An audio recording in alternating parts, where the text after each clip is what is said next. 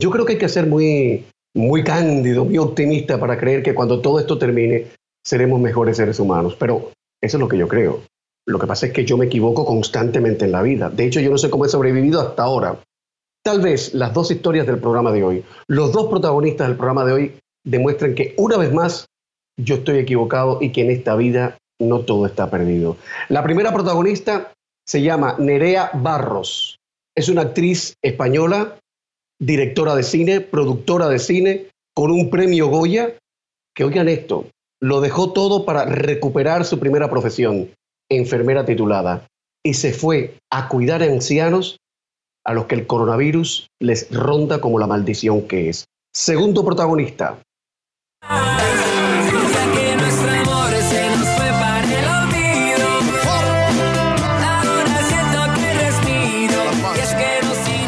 Artistas más queridos, más populares, Tito el Bambino, reggaetonero, que no hay pandemia que pueda con él y con su fe en Dios. Este viernes, junto a Farruko, estrena nuevo sencillo y está convencido de que en esta vida lo mejor está por llegar. Comienza Camilo, que hablando se entiende la gente.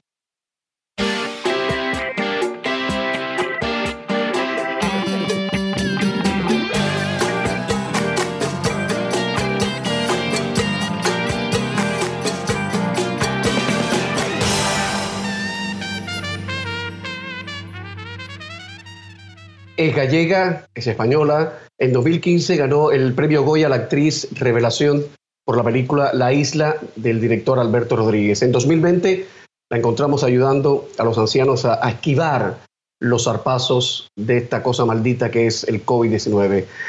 Nerea Barros, actriz española, ¿cómo estás querida? Bienvenida. Hola, ¿cómo estáis? Un abrazo muy fuerte. Un abrazo grande. Oye, gracias, ¿eh? que es madrugada en España y estás haciendo un favor, un, esfuerzo. ¿Qué, hora es en Madrid ahora? Son las 3 de la mañana. Dios del cielo, debería yo pagarte por estar aquí en el programa. Oye, eh, me, me han dicho que tú llegas de Uzbekistán, de un trabajo cinematográfico que estás haciendo, ves lo que está pasando y decides dar carpetazo a todo e ir a ayudar a los que más lo necesitan. Cuando tú llegas a, ese, eh, a esa residencia de ancianos, que por cierto había como 500 abuelos infectados, contagiados, ¿qué es lo primero que te encuentras? Pues sí, efectivamente, estaba en Uzbekistán rodando mi primera película como directora y de hecho va sobre un abuelo y una nieta y está dedicado a mis abuelos, porque han sido personas muy importantes y muy influyentes en mi vida. Como gallega que soy, me, me, enseñaron el amor a la tierra y a la memoria. Y cuando llego ya, ya de camino a Uzbekistán, ya estaban las cosas muy calientes. En Turquía todo el mundo en el aeropuerto estaba con mascarillas, con tapabocas, como, como decís vosotros. Eh, y nos tomaron la temperatura al entrar en Uzbekistán una cosa muy extraña porque no, no, nos esperábamos y en el avión, antes de bajar al, al, primer, al primer avión de Uzbekistán, nos tomaron la temperatura. Mi madre, desde yo estaba en Uzbekistán, me, me gritaba, por favor, vuelve a España, que China está muy cerca. Y digo, no, mamá, China está muy lejos. Pero quería que volviese a España y cuando por fin vuelvo y termino la película, eh, ya estamos a poco tiempo de la alerta aquí en Madrid. Aterrizo en Madrid y, poco a poco voy viendo todo lo que está ocurriendo eh, a mi alrededor, el miedo, eh, las muertes, la locura, ¿no? el, desbordamiento de los hospitales. Y, me doy cuenta que los, que los más afectados son los mayores, que este maldito virus les ataca sobre todo a ellos y las residencias son, son una retonera realmente, porque es que es un sitio donde el virus va a ir a atacarlos directamente, ¿no? Entonces se me empieza a partir el corazón, no duermo, lo paso mal porque, porque, porque siento que tengo que hacer algo, ¿no? Entonces, pues lo que se me ocurre es ver cuál está, cuál creo que necesita más ayuda y, voy a ella, ¿no? Y, me contratan a, a, los dos días estoy trabajando y sin decir quién soy, eh, como voy muy vestida con la pantalla, la doble mascarilla, solo me dicen, oye, hemos coincidido en algún trabajo en otro hospital Y, nada, y, me encuentro pues que me encuentro con, dos pasillos, con dos plantas de, muchos, de muchos, de muchos mayores siendo COVID positivos, ¿no? Y, te, y, te, aterra. Te aterra, te juro que, al principio eh, tienes miedo porque no sabes si todo lo que llevas te va a proteger. Eh, no, no, eres, no dejan de ser barreras físicas, entonces no sabes si te van a proteger y, y no hay mucho material. Como sabéis, ha escaseado en todo el mundo. Eh, entonces, luego también tienes miedo por los tuyos. Mis padres no, que están en Galicia, gracias al cielo, y, y están lejos de mí, por eso yo me atrevo a hacer esto. Eh, pero por, por mi pareja, por las personas a las que yo pueda estar cerca y pueda contagiar, porque es una responsabilidad de todos el, el no contagiar a otros. Esto es algo que tenemos que tener en mente todos de aquí en mucho tiempo. Oye, pero tú buscaste deliberadamente una residencia que tuviera un altísimo número de, de, contagiados. Habían 500 abuelos contagiados ahí. Efectivamente, tú podías haber sido eh, cualquier otra. Eh, no, realmente estaban muy mal las, las residencias aquí en Madrid, muy mal, muy mal. Atacaron de lleno, este virus atacó de lleno a las residencias. Como sabéis, Madrid lo pasó muy mal y, las residencias pues estaban ahí, eh, todas estaban muy mal. Efectivamente, por las noticias yo entendía que esta estaba mal y necesitaba ayuda porque yo entiendo y sabía que los, que los enfermeros eh, y enfermeras también se iban de baja porque se ponían enfermos. Entonces llamé y efectivamente eh, faltaban muchísimos enfermeros, estuvimos mucho tiempo librando casi nada. Y, bueno, lo, primero que, que, yo tenía claro era que estos mayores, que, que, estos mayores que llevaban muchos, muchos, eh, pues, pues salieran adelante. Yo iba todo el día, teníamos la medicación y por supuesto cada vez que nos, que nos hacían, pues, pues, pues, se empeoraban o se ponían muy malitos porque este virus no avisa, de repente tú tienes una persona que está estable y, y, al cabo de tres minutos no está estable y desatura, se le baja el oxígeno en, en, en sangre y, hay, que, hay, que, hay que tener una reacción muy rápida.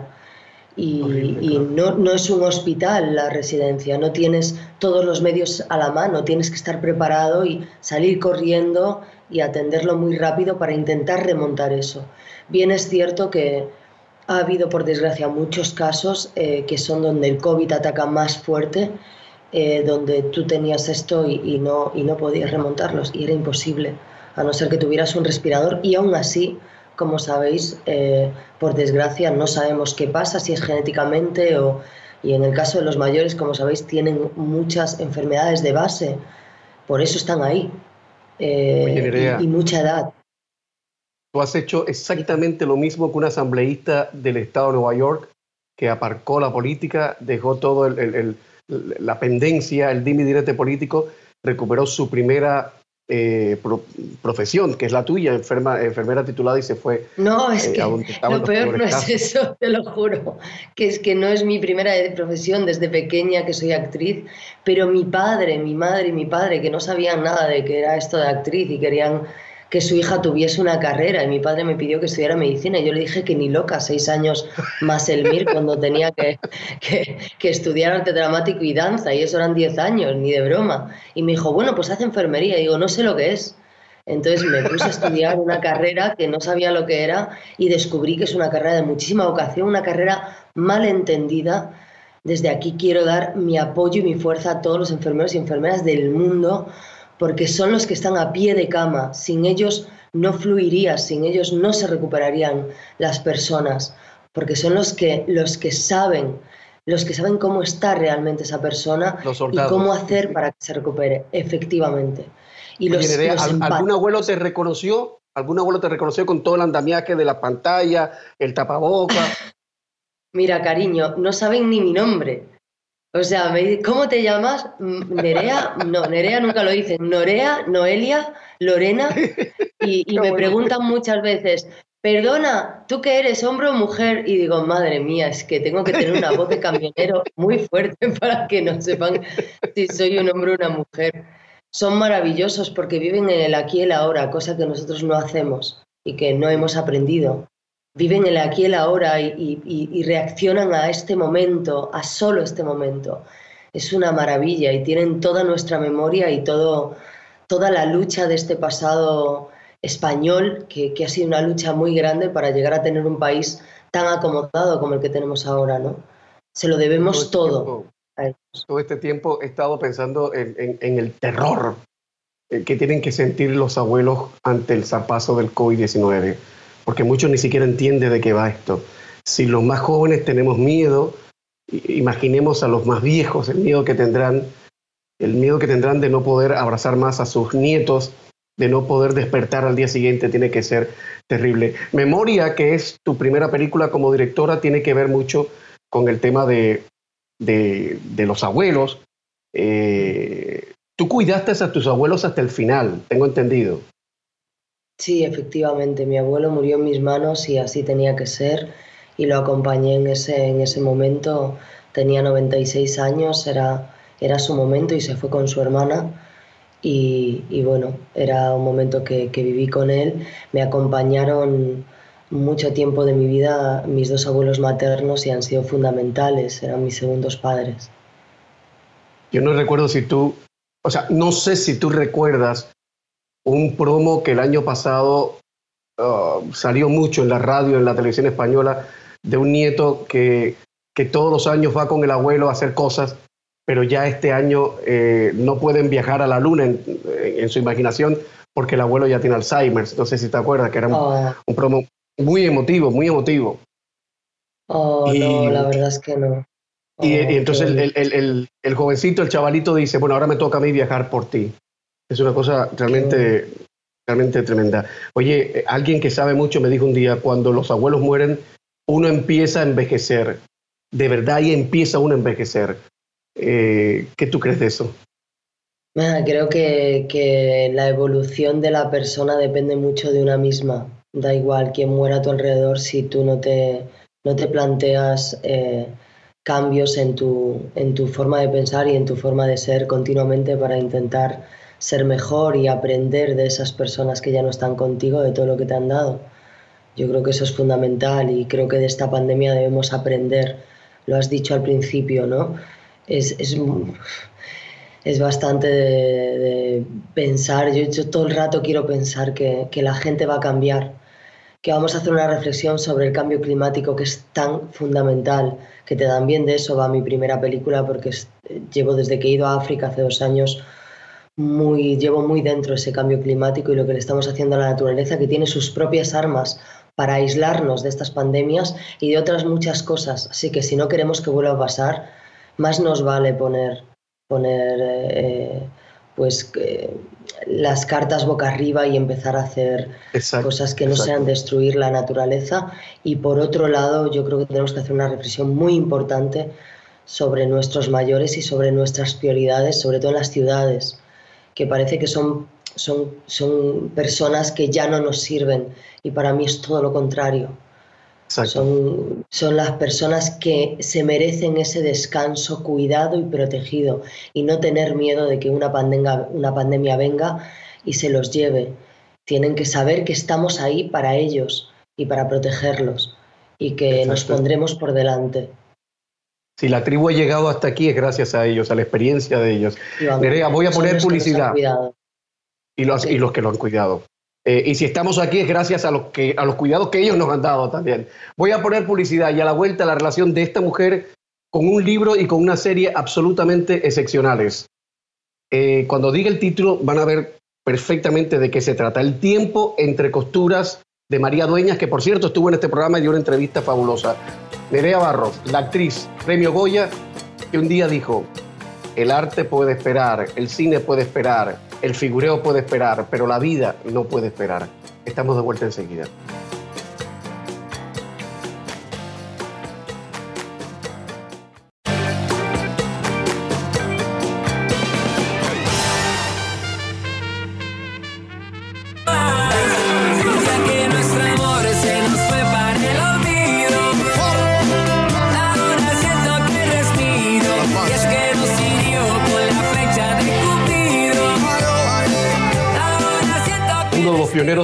Urbana, reggaetonero y cristiano, popular y querido Tito el Bambino, en minutos presente en este programa, se va su nuevo sencillo.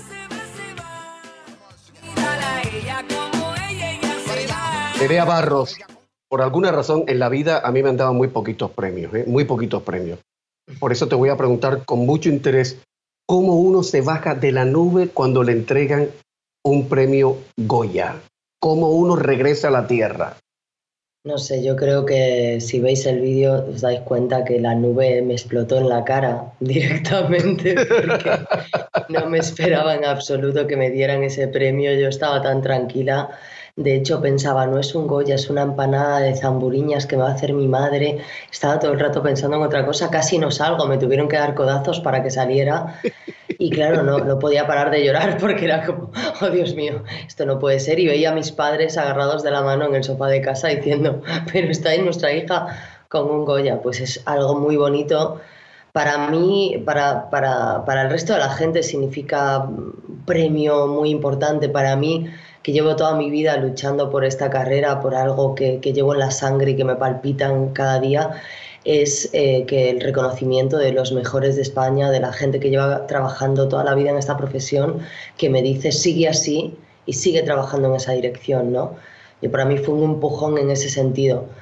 Eh, se baja rápido, se baja rápido también porque, porque, porque yo siempre he tenido bastante la cabeza amueblada, digamos, porque mis padres así me lo han, me, han educado y, también la enfermería y la sanidad, que era esa rama que me hicieron estudiar, me hizo ver la, y entender la verdadera parte de la vida, que es luchar hacia adelante, tener salud eh, y, y, luchar por tus objetivos, cumplir tus sueños, ¿no?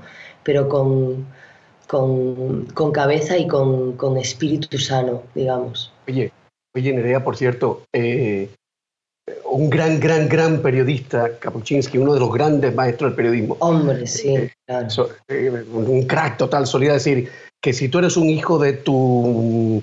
en fin, que si eres una persona mala no puedes ser un buen periodista. Que los buenos, buenos periodistas tienen que ser como mínimo personas buenas. Mi pregunta es, una persona que no sea compasiva, realmente compasiva, que no entiende el dolor ajeno, puede ser un buen enfermero o una buena enfermera? No, no, en absoluto. Por supuesto, tiene que ser totalmente empático, al igual que un actor y una actriz. De verdad. Exacto. Me parece dos profesiones que si, que si no sientes lo que tienes a tu alrededor, no, no puedes hacerlas bien. Puedes hacerlas, pero nunca bien. Nunca vas a llegar al corazón de la gente eh, como actriz o como actor y, nunca vas a hacer bien tu trabajo como enfermero o enfermera. Jamás. Oye, ¿y cómo conseguiste tú el personaje en El tiempo entre costuras, en la serie? Pues por un casting, la verdad. Eh, unas directoras de casting, las de hecho, las que me dieron La Isla Mínima, la película que me dio el Goya, fueron las mismas directoras de casting que me ofrecieron Tiempo entre costuras. Bueno, voy a poner eh, fin a esta, entrevista, pero explicar a los televidentes del resto de América Latina que a lo mejor no conocen a Maldita Nerea, algunos, Maldita Nerea es una banda de música pop española, está entre mis favoritas. Y hay una canción, y es curioso porque estoy hablando con, eh, con una persona que se llama Nerea, y que hay una canción de Maldita Nerea que es de las que más me gustan, Un planeta llamado Nosotros, y en la letra de la canción hay una frase que yo me la voy a robar hoy descaradamente, como si yo lo hubiera escrito, como si no existiera maldita Nerea para dártela a ti de corazón y a toda la gente que como tú hace lo que está haciendo en estos momentos. Hacen falta más personas como tú y menos miedo. Repito, hacen falta más personas como tú y menos miedo. Un abrazo grande, querida, y buena suerte. Un abrazo muy grande, un besazo, de verdad, muchas gracias. Un placer. A ti, a ti. Señores, ya viene Tito el Bambino, reggaetonero y cristiano.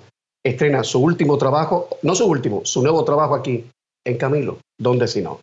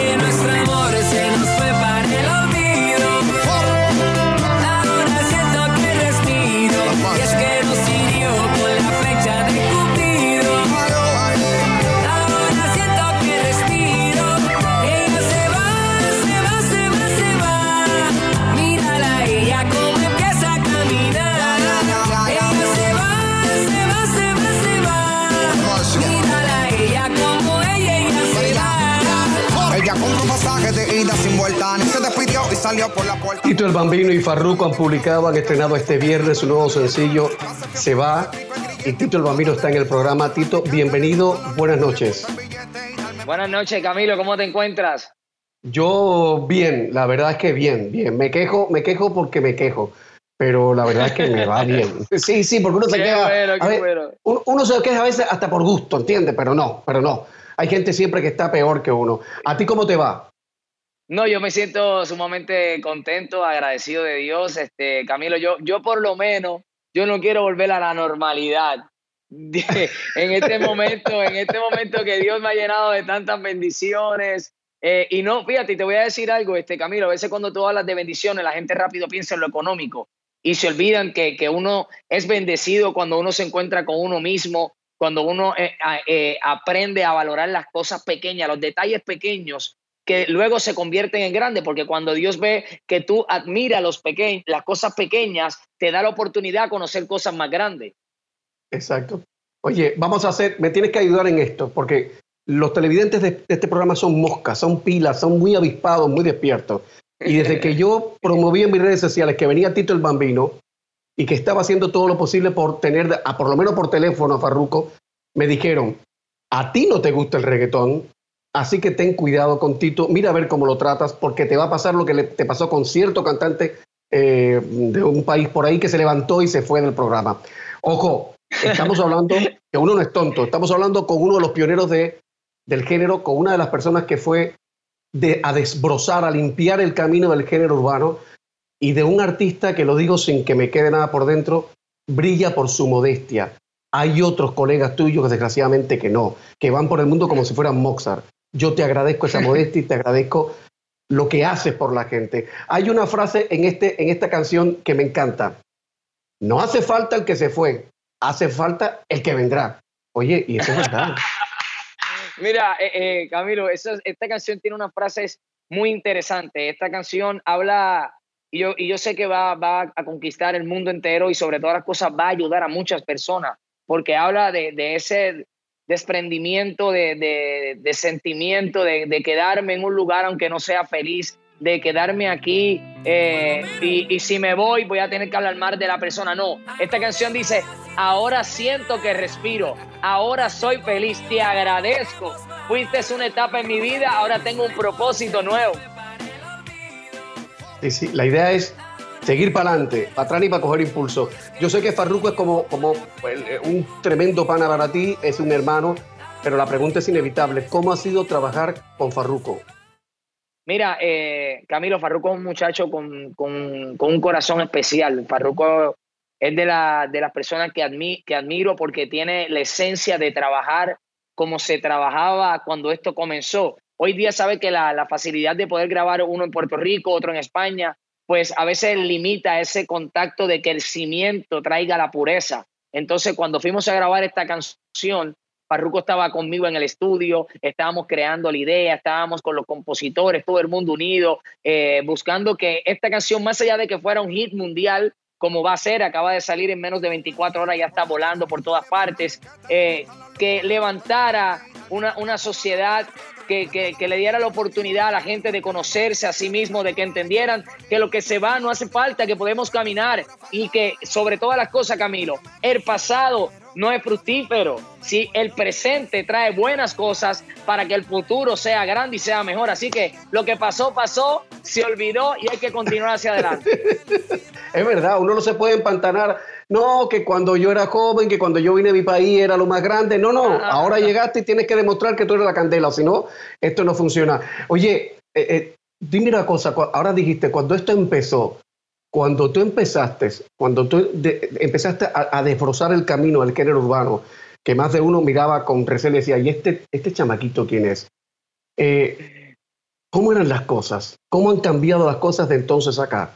Mira, Camilo, la realidad es que antes obviamente todo, todo corría eh, en el modo de vida que, había en aquel tiempo. Hoy día existían los haters como, como ahora, existían los ataques como ahora. La única diferencia es que antes tú no los podías ver, estaban eh, por debajo del agua, como decimos acá en Puerto Rico. Pero la realidad es que e, es lo mismo, la única diferencia es que obviamente como ha avanzado es una era muy digital, pues entonces pues ayuda de una, de una cierta forma a ir avanzando. Por ejemplo, pues Camilo me entrevista desde España, desde Los Ángeles, de México, y Tito está en Puerto Rico, pero ¿qué pasa? Yo creo en la esencia de que cuando vamos a entrar a un estudio, tiene que seguir con la fórmula que nos llevó al éxito, que es ese contacto con el artista, el sentir del artista. No me gusta esto, me gusta esto. ¿Por qué? Porque cuando nosotros entramos, Farruko y yo, vamos desprendidos de toda, de toda la gloria. Entonces, Farru me dice, Bambino, esto no me gusta, arranca por aquí. Yo, Farru, ¿qué tú crees de esto? ¿Por qué? Porque yo lo admiro a él como artista y él me admira a mí. Entonces, los dos nos estamos cuidando. Oye, me tengo que ir a publicidad, pero tú has hablado de los odiadores de los idiotas que lo único que hacen es entrar a las redes sociales para odiar. ¿Cómo tú haces con esa gente? Porque a veces yo no sé qué hacer. No les puedo responder. El CNN no nos permite responder y entrar en polémica con esa gente. Eh, ¿Cómo uno hace para los, con los odiadores?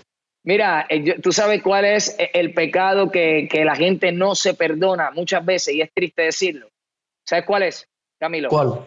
¿Cuál es? El ver triunfar a los demás. Hay gente que cuando ve triunfar a Camilo, buscan mil faltas, que si la corbata está virada, que si la chaqueta, pero es porque realmente ellos quieren ser como Camilo y no han podido. Por ejemplo, en el caso mío, imagínate, me están viendo la cara desde que yo tengo 13 años, ya tengo 38 años, hay que buscarle una falta al bambino. ¿Me entiendes? Pero lo importante... es verdad. ¿Y tú sabes, Cuál, tú sabes cuál es el problema, Camilo? Que en el caso mío, si me buscan los videos de antes, yo soy como el vino cada vez más años, mejor, más lindo, más sabroso y con más gracia y más encanto de Dios. Esa es la que hay. Bueno, yo no puedo decir lo mismo, pero esta noche me lo voy a decir porque no está la abuela presente. Tito, voy a poner publicidad y después quiero que nos expliques a todos esa aparente contradicción que hay en tu persona como artista y como ser humano. Ser reggaetonero, ser músico urbano y tener una profunda fe en Dios que te hace pensar que lo mejor de la vida está por llegar. Estamos de vuelta enseguida. Vamos por encima. La sociedad del dinero. y el high. Yo, y Randy. Tito el Sale con poca ropa. De esas que le gusta mostrar. Una chica loca. Que no le importa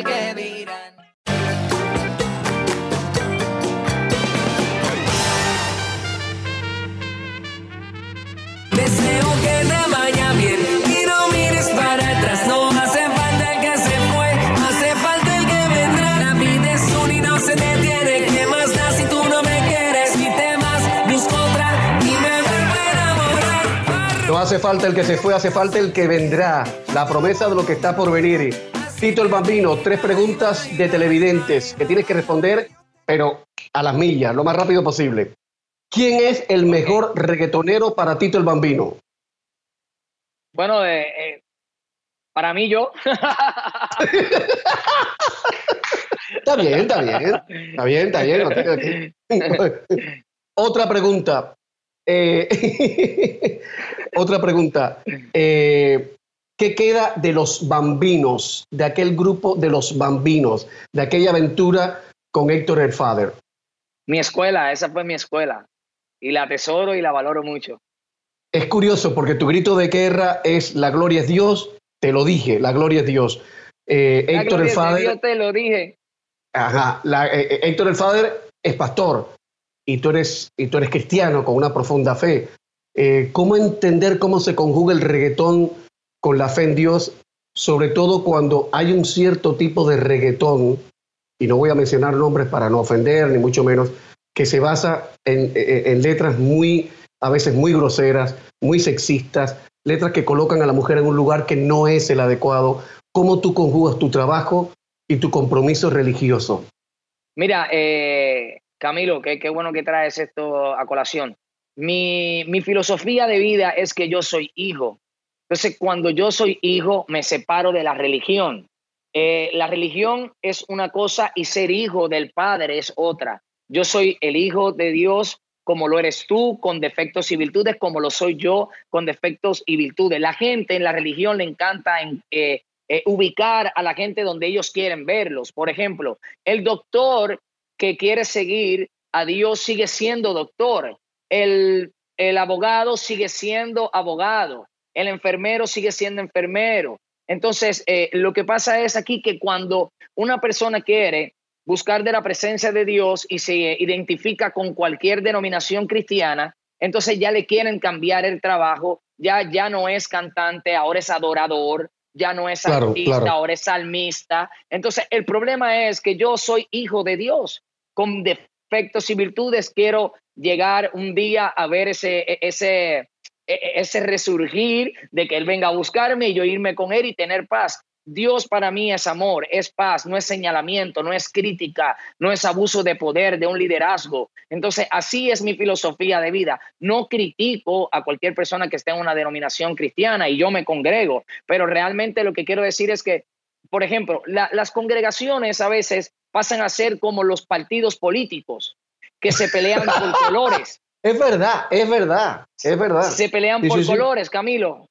Entonces ponen al mundo, el mundo que está abajo, que no ve la realidad de la vida, lo ponen a pelear. No, yo soy rojo, yo soy azul, yo soy verde, pero ellos arriba, ellos todos se están comiendo, todos ellos están tomándose su vinito, todos la están pasando bien, entonces todos se están saltando de dinero. En la religión pasa igual, ponen a pelear aquel al cristiano, al, vamos a poner una denominación eh, cualquiera con el católico, el otro con el otro. Entonces, eso no, es del agrado de Dios.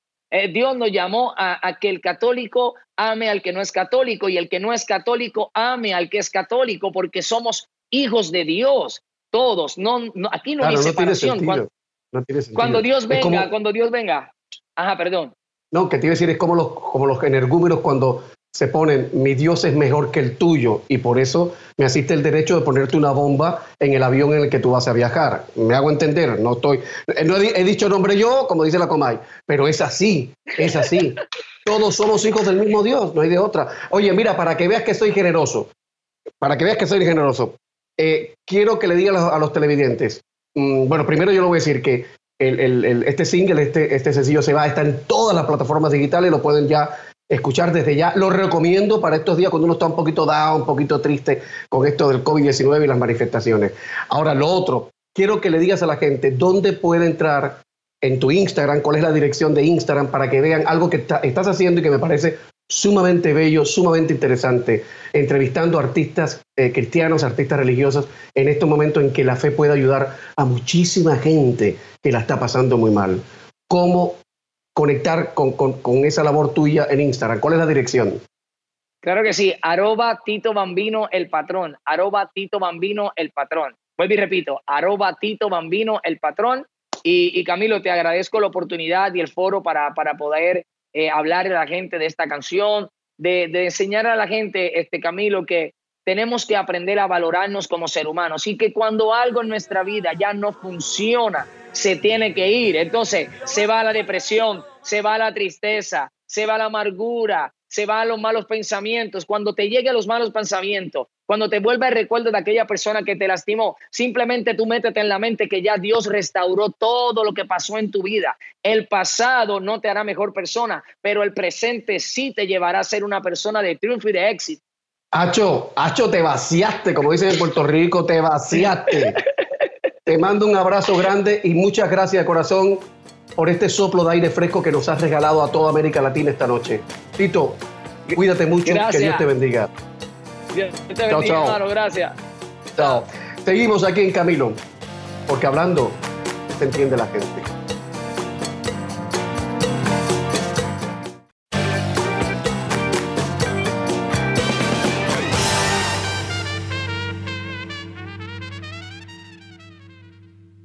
Decía la abuela, la tía abuela Coloy que no hay peor astilla que la del mismo palo. ¿Qué pasa cuando, cuando nosotros mismos nos convertimos en discriminadores de los otros? ¿Qué pasa cuando, cuando cometemos un acto de racismo sin siquiera darnos cuenta? De eso, de eso trata el especial que va a presentar esta casa, Prejuicios Inconscientes, las realidades del racismo. Una mirada especial de CNN sobre cómo los prejuicios impactan el racismo, presentado por nuestra colega Federica Whitefield. Eso será este domingo a las 10 de la noche, hora de Miami. ¿Por qué somos racistas? Sin siquiera darnos cuenta. Eso pasa muchas veces. Bueno, la imagen final viene desde el río La Plata. Saben ustedes que en, Argentina, en Uruguay, el tema del mate, en toda esa zona, en toda esa zona, el tema de compartir el mate es un ritual tan sagrado como el té de las cinco de los ingleses. Y el swing es eh, irlo compartiendo entre todos. Claro, ahora con el COVID-19, ¿qué se puede compartir? Si no se puede ni abrazar a la gente que uno quiere. Sin embargo, eso no ha, no, ha impactado en las ventas y en el consumo de mate, para nada. Manu Correa, que es uno de, los de nuestros colegas más chéveres allá abajo, en el Río la Plata, lo va a contar de inmediato en el programa. Claramente sí, cambió la manera en la cual los argentinos tomamos mate. Lo que cambió es el hábito de compartirlo, parte sustancial de este ritual. No obstante, la infusión más importante de los argentinos reforzó su vínculo con los amantes de esta bebida. Este es el mejor trimestre en cuanto a consumo de yerba mate los últimos 10 años en la Argentina. En números redondos, en 2019 fueron 280 millones de kilos de yerba los producidos y vendidos, indica este funcionario. En lo que va de 2020, la tendencia se mantiene con mejores números, sostiene. Dicen que la vida, con mayor anclaje en lo virtual y el aspecto emotivo, explica este fenómeno. Hoy, ponerle yo, tengo amigos en muchos lugares de Argentina, en muchos lugares del mundo, y hoy me permito tener rondas de mate con ellos y antes eso no era posible. El cambio de hábito higiénico cobra importancia a la hora de su preparación y a la hora de tomarlo. En la Argentina el hábito es terminar de tomar mate, sacas la hierba del recipiente, del mate en sí mismo, y lo enjuagabas con agua. Eh, la bombilla apenas algunos la ponían abajo de un chorrito del agua ahí en la cocina y no mucho más. Y ahora, bueno, ya se entiende esto que hay que hervir las cosas, que podés eh, Los mates más seguros a la hora de la higiene son los confeccionados de vidrio, silicona o cerámica. El cuidado de, de las normas, el cumplimiento de los protocolos, la buena higiene personal y el no compartir el mate es lo que más va a mantenerlos eh, con menor riesgo de contagio. Sin un horizonte claro sobre cuándo dirá presente la nueva normalidad, el mate saldrá victorioso de este duro momento. El mate sale muy bien parado de esta pandemia. Sale bien parado. Para CNN, Hugo Mano Correa, Buenos Aires. Un día, un día en Buenos Aires se me ocurrió decirle a los compañeros de CNN Buenos Aires, el mate está muy rico, ¿eh? pero si le echamos un poquito de ron añejo, y me miraron como diciendo, ¿y este indio salvaje de dónde salió? Bueno, acuso recibo de lo que han dicho la gente, alguna gente en numeral Camilo el Bambino. Carlos López dice, ha sido una entrevista genial. Eh, Agnelli Pardini dice, Camilo, gracias. Creo fervientemente lo que ha dicho Tito el Bambino en el programa. Yo soy católico y tengo un vecino evangélico y siempre rezamos juntos. Abrazos de Buenos Aires. Qué bonito lo que ha dicho. Qué bonito, porque de eso se trata. De eso se trata de quitar las trincheras, de quitar los muros, de quitar las etiquetas y que todos recemos juntos y echemos para adelante juntos. Y Brian Gutiérrez dice, caja, qué manera de cerrar la semana, qué manera de cerrar la entrevista. Pues nada, me ha encantado que les haya gustado el programa de hoy. El lunes volveremos con más, si ustedes están del otro lado, ¿vale? ¿Van a estar? Ok. Tito el Bambino pone el punto final. Buenas noches, buena suerte.